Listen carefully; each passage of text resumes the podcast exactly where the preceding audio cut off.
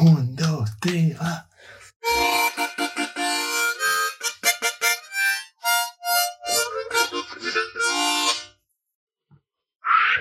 Los piratas espaciales Hemingway. Comienzo de la temporada. Temporada número 3. Eh, todo un nuevo comienzo implica. O sea, todos no, pero este. Este en particular. Este en particular implica el, el aceptar el tiempo cumplido de ciertas cosas que hacíamos para empezar con otras. Hoy habíamos grabado todo un programa que ya era distinto y espero que esto sea lo último autorreferencial que voy a decir. Mentira, no va a ser. No, pero es lo que yo esperaría. Es una expresión de deseo. Pero más que autorreferencial, el siguiente aspecto del programa va a ser auto, o sea, va- vamos a hacer nosotros, ¿no? Va a ser vamos a referirnos auto, a nosotros. auto. Tenemos un fragmento no planeado, sino recientemente sugerido, en el que no nos vamos a desprender de la literatura, sino que vamos a hacer literatura. Acá, ahora. Bueno, Pablo había empezado sugiriendo un episodio, o sea, una cosa que él tiene ocurrido usar para un concurso. Y más o menos se arrepintió. Me derrumbé Entonces en mitad del proceso. nos dimos cuenta de que nuestro micrófono estaba grabando muy mal. Y ahora que arreglamos todo, vamos a hacer otra cosa. Sí, la idea es que construyamos sobre la marcha una pequeña historia con una escena y todo. Vamos a plantear un lugar, un escenario y, y vamos a construir algo entre nosotros. ¿Quién es tu personaje, Germán? Capaz que podemos reciclar algo Sí, claro. y darle otra, Otro significado. otro significado. Yo había escrito hace tiempo y llegué a leer unas cosas en temporadas anteriores sobre un pibe que era pintor. Y que en realidad el tema de la pintura no estaba muy desarrollado en la historia, no estaba para nada desarrollado. No voy a sugerir cómo eso ahora es pertinente, pero bueno, puedo decir que en algunos episodios de la historia él, él había sufrido un incendio, ese incendio había sido ocasionado en su taller y él había perdido todas sus pinturas. Entonces tampoco era un tipo con mucha guita, pero sacó lo poco que tenía de su caja del banco, digamos, y fue al bar. Ahí conoció una mina, que en realidad la mina es como que lo abordó a él, y es como que en su conversación, si bien él le tenía ganas, eso como que no lo puso tan nervioso, eh, pero como que tuvieron una conversación medio mística. Creo que llegué a leerla. Sí, Probablemente sí, la la leíste. podrían recordar. La leíste acá. Pues había otro episodio del tipo en el que él iba al Parque Rodó, y al Parque Rodó, no, a un parque, un pero era el parque, Parque Rodó, Rodó, claro. en mi mente. Se sentaba por ahí y estaba ahí, y había como unas reflexiones, y después él volvía a su casa y anotaba lo que había vivido. Y lo que había vivido no era correspondiente exactamente con lo otro. Y que se, había encontrado como con una entidad que estaba como que, como que le hizo un mindfuck horrible. ¿Y qué vas a reciclar de, de este personaje? El tema es que yo nunca llegué a leerlo, pero yo ese proyecto de literatura lo traigo así y probablemente suene así. Es como un proyecto no acabado, fragmentado y todo eso. Entonces quise eliminar todo, no quise borrar todo. Lo que hice fue mm, matar a mi personaje principal. sí, el- el vie- la vieja jugada. Claro, eh, lo maté, o sea, y es como que dejé ahí, no con la intención de unir todo eso y decir, bueno, esto es una obra terminada, sino con la intención de sacármelo de la cabeza. Sí, tranquilizar tus voces internas. Había, había estado escribiendo de otro personaje que había conocido a él, pero todo eso es como que no. Entonces lo que quiero reciclar es ese último lugar que lo saquemos del suicidio. Planteame el escenario. El escenario es ese, hace poco había sucedido un incendio, él perdió todo, ¿Y dónde está ahora? O sea, volvió a la casa de sus papás. está en la casa de sus padres. ¿Está solo? No, yo ¿Está creo que acompañado? no. Yo creo que no. ¿Y está en dónde? ¿En el living? En- No, está en una habitación. Está en una Una habitación retirada. Está solo con sus pensamientos en una habitación retirada que probablemente era su cuarto de cuando era chico. Exacto. Eh, vamos a plantear en la escena. El cuarto tiene una cama chica. La cama está contra el norte del cuarto, de unas frazadas azules. Hay un ropero marrón con mucho olor a naftalina. Espantoso. Paredes son blancas, pero están medias jodidas por la humedad, sobre todo en las esquinas. El techo es de planchada blanco y hay una lamparita de 60 watts colgando del techo. ¿Está? Venida menos la casa. El, el único mobiliario aparte de la cama del ropero es una silla de madera que abajo de la silla tiene todas escritas cosas que él rayaba de chico cuando imaginaba que era un explorador cósmico y rayaba abajo de la silla. No se siente muy bien en el cuarto. Y no, viste, como que él ya había, ya había avanzado a otro lugar en su vida y eso. Sí, es- está sí, Entonces es como un regreso Claro. este, insoportable. insoportable. Yo iba a decir involuntario, pero insoportable es más fuerte todavía. No quiere estar más ahí. ¿Y por qué no se va? Culpa mucho a su entorno de sus problemas, pero en realidad es que tiene muy poca voluntad de encontrarles soluciones. Claro, claro. Entonces está, viste, es como es un lugar cómodo, hasta ahí nomás, pero bueno, Claro, nada. es un lugar seguro. No sé si en todo caso cómodo. El tipo claramente no se siente bien. Es seguro, es seguro. Claramente no se siente bien. Tiene un teléfono en el bolsillo. Puede hacer una llamada. ¿A quién llama? Y bueno, hasta ahora conoce a dos personas. Dos personas. A Mariana, es la chica que conoció en el bar, que ella lo abordó a él y como que se pusieron a hablar. Como que a él le salió una parte medio este, poética y ella también. Entonces fue medio raro. Entonces no sabe si tienen onda o no. Me parece que, que quiere probar. Puede querer probar. En momentos desesperados, personas como él seguro harían un mensaje de texto desesperado, por lo menos. Puede resultar. Entonces, va y le escribe. En la casa de los padres. ¿Siguen los padres ahí? ¿Están los dos? Eh, sí, sí, ellos. los Siguen ahí. dos, Los dos. los dos. La vieja golpea la puerta. Y acá es cuando llega ese punto de esos libros viejos de Elija su propia aventura. Sí, algo así. Algo así. Que es, ¿qué pasa si abre la puerta o no? Si contesta no. Ese tipo para mí no contesta. Sí que no contesta. Ya es el bobo. Hasta que puede. ¿Pero por qué? ¿Por qué está así? Porque me parece tremendo neurótico. Es tremendo neurótico Me, por ahora. me parece tremendo neurótico. Por ahora parece. Sigue golpeando a la vieja. Ya está diciendo cosas. Lo que pasa Y es no- que él tiene ganas de escribirle y quiere pensar algo para escribir, pero no puede escribir con estos. Bueno, entonces la solución más lógica es que le abra a la vieja. Le abre, le abre la vida. Le abre a la vieja. La vieja es una mujer en sus 60, tiene una cara muy enojada. No se sabe si está muy enojada con él, o si está enojada con la vida, o si está enojada con, con el hecho de que él está ahí de vuelta. Evidentemente, las expectativas que tenía en el tipo son mucho más altas que las cosas que le dio, pero no se anima a reconocerlo. Entonces le queda esa especie de frustración latente, que se acrecienta con el hecho de que no le abrió la puerta después de que golpeó 11 veces. Ignacio, ¿qué carajo estás haciendo? ¿Qué, qué pasa? ¿Por qué no abrís la puerta? Obviamente Ignacio no le va a contestar enseguida porque estoy intentando escribirle un mensaje a una mina. Dice, no sé, estaba durmiendo.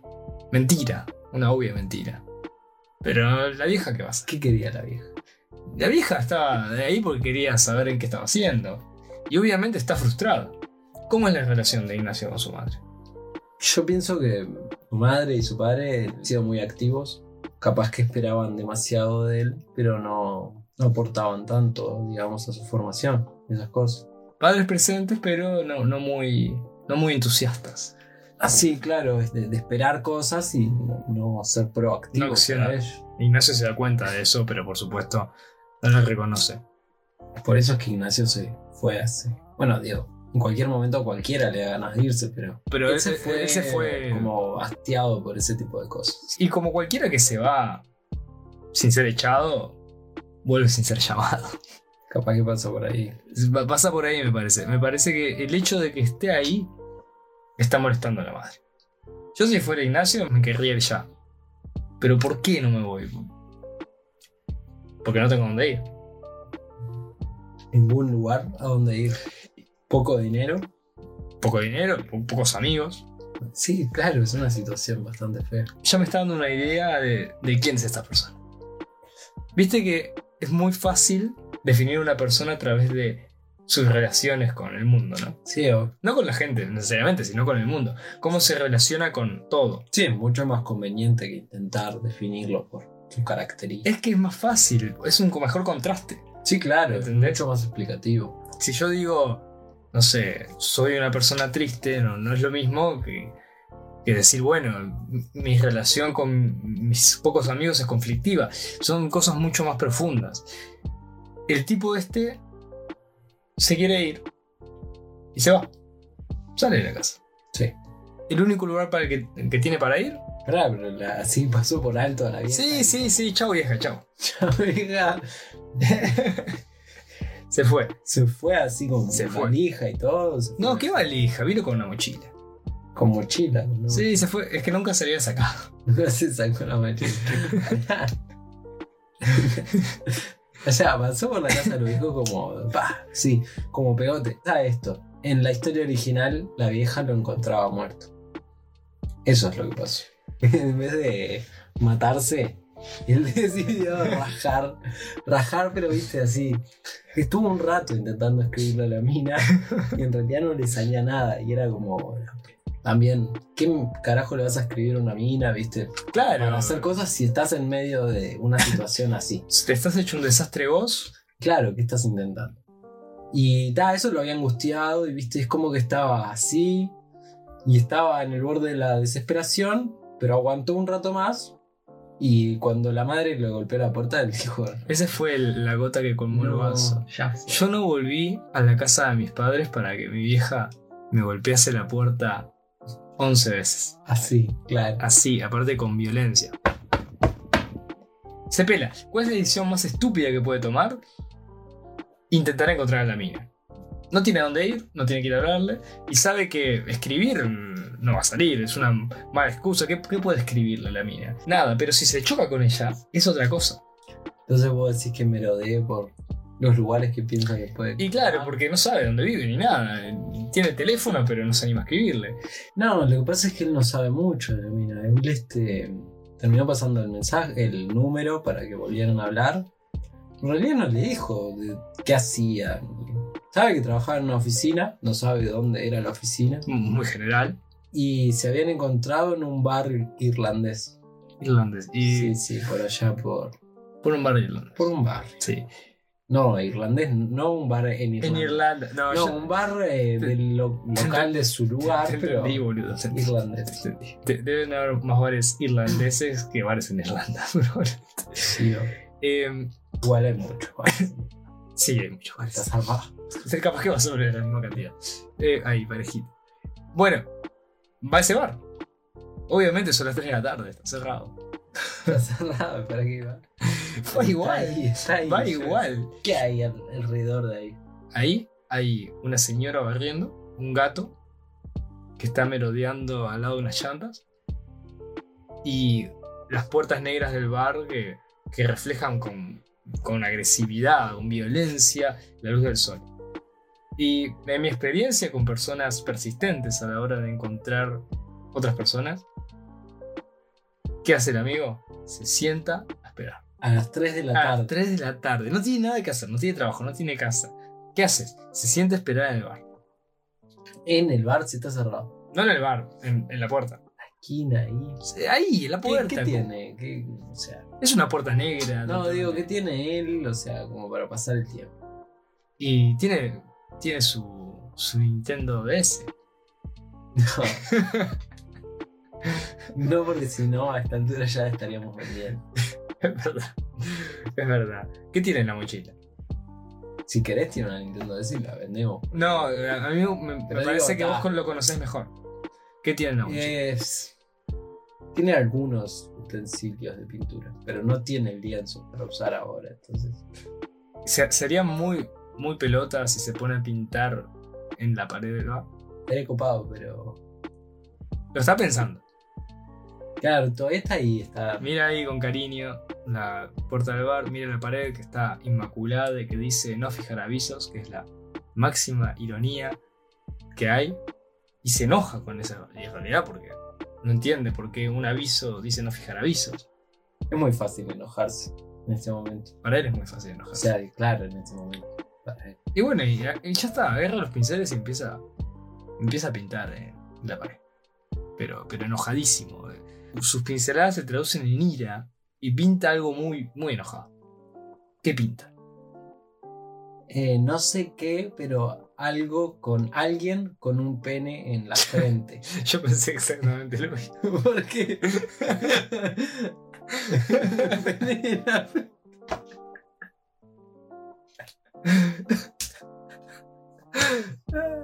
Exactamente lo mismo, sos un enfermo. También.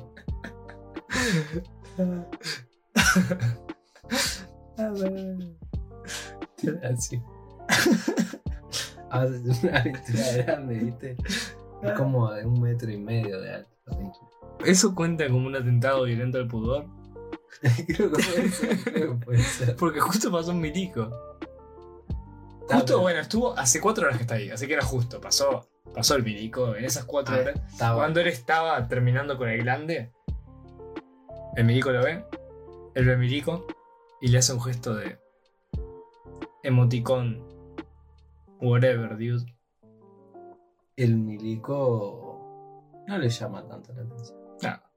Al principio es como que no le llama tanto la atención. Pero después empieza a acordar de, o sea, de que el dueño del bar sabe Ah. que él vigila ahí. Pero está como, como confundido. Porque bueno, porque no es como que vos veas eso y inmediatamente tenga todo sentido. Además es una Claro. pintura buena. Es una buena Es pintura. una buena pintura, entonces él dice como... ¿Y esto? Es un tipo que está pintando una frente con un pene a las 4 de la tarde, en pleno día. Claro, no puede. No estar- tiene mucho sentido eh, esa escena. Tiene que ser alguien muy en la última, muy en el horno, o muy mal. Y el loco va y ¿qué hace? Le dice, bueno amigo, ¿qué estás haciendo?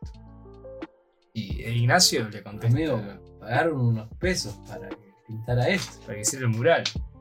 Y el milico le dice, ah, ¿vos conoces a Guzmán? Ignacio lo mira con cara de ocasión y le dice, sí, obvio, es mi mejor amigo. ¿Qué es lo que respondería cualquier persona en una situación como esa? En una situación como esa. El milico suspira porque dice, está, qué bueno. No, Qué bien, pero en realidad para no es tan estúpido. Porque como que suspira, Se da cuenta. pero sigue mirando ahí el pene en la cara de algo, en la frente de algo. Entonces es como que dice, pero ¿cómo es esto? O sea, es como, no sé cómo se lo formula, pero le dice como, che, ¿cómo? ¿Por qué esto? ¿Por qué? ¿Por qué estás haciendo ¿por qué esto? estás haciendo esto? Claro, ¿por qué estás haciendo eso? E- e Ignacio le dice, mi mejor amigo Guzmán me dijo que expresase algo que salía del fondo de mi corazón y, y esto es lo que yo siento ahora. Los artistas somos así, sentimos y, y me empieza a chamullar, empieza a comer la cabeza. Empieza a chamullar y el, y el policía empieza como a naturalizar la situación. Sí, está cayendo, está cayendo en la trampa. Eh, Le está chamullando y de repente para la policía es totalmente normal que el tipo esté pintando una frente con un pene. Eh, el- No, le, no piensa tanto. lo naturaliza y se alivia porque se da cuenta que es chamullo. Pero dice, ta, por lo menos es un chamullo bueno, Está todo me bien. puedo lavar las manos. Cualquier cosa me dijo que era tu amigo. Y ta, y se va. Y pasan las Suerte, horas. suerte que no seguimos la historia con el policía porque ese policía le va a ir mal. Sí, el policía le mal. le ve mal. Pero bien, no seguimos con él la historia. El tema es que. ¿Pero él es un particular o es un policía? No, él es un policía de particular. Está y vive la vuelta y conoce a Guzmán de toda la vida, desde que era chiquito. Pero ahora hay todo un tema, ¿no? Porque, o sea, en realidad Ignacio no suele hacer estas cosas. Tiene que esperar ahí, que es el único lugar donde conoce a la mina, pero cuando caiga alguien más, como que se va a revelar que es todo. Pero Ignacio piensa lo obvio, que es culpar a, a los pibes que están en la esquina jugando al fútbol. Me parece que ya sé cómo explicar eso. El policía en realidad no lo va a delatar, porque en realidad sería como delatarse a sí mismo. Claro, Entonces, por supuesto. Cuando llegó ya eso, Ya estaba. Y no había rastros ni nada. Cla- además. claro, Ignacio, cuando llega Guzmán, a eso de las 10 de la noche, le dice, vos, esos pibes que estaban en la esquina hoy te dibujaron esto. Guzmán, por supuesto, lo ve y dice, esto es mucha habilidad manual para un gurí de 9 años. Lo ve y dice, está bueno. Claro, no se lo cuestiona por eso, ¿no? Porque dice, Claro, a pesar de todo, está bueno, capaz que, que le haces algunas cositas, no sé qué, y, y queda lindo. Está bueno, es un problema para después, no le da mucha importancia, tiene más problemas en el bar y tal. Pero la mina para eso no. son las 10 de la noche y la mina no aparece. Ignacio no tiene un sope. No, no puede ni siquiera tomar la excusa de entrar. Ni tomar un vino. Na- Nada, nada, nada, nada. No tiene, un, no tiene un sope. Tiene dos opciones básicamente. Quedarse ahí o morder más arena todavía y volver a lo de su vieja. Y bueno, enfrentar la cruda realidad. De que es un adulto en desgracia. Y tal, mientras está pensando en todo eso, en realidad Juan sigue ahí, bollando por ahí. Empieza a ver preocupado. Ignacio Guzmán. Ve preocupado y dice, che, ¿pasa algo? En realidad está, en realidad Guzmán, a pesar de que le había gustado y eso, en realidad como que se termina de dar cuenta que al otro día, si bien es un bar, lo- se lo había alquilado a una oficina para un after office, no sé qué. Pero es como una empresa medio seria y es como oficial, no es de los empleados, es como bastante oficial. Entonces él se queda mirando el coso con el en la frente. Entonces Guzmán piensa, piensa y le dice, che, ¿te querés ganar unos sopes? A Ignacio los ojos se le iluminan. Mira, yo tengo muchas cosas que hacer y no tiene que quedar del todo bien. Pero capaz que lo puedes pintar acá, ahí donde está el coso. En vez de eso lo puedes transformar en un cuernito. E Ignacio dice, no solo esta es la mía, sino que su mente viaja y piensa, este puede ser el comienzo de una empresa. Entonces, lo primero que dice es, sí, o sea, Obvio, sí. obvio, Guzmán. ¿sabes?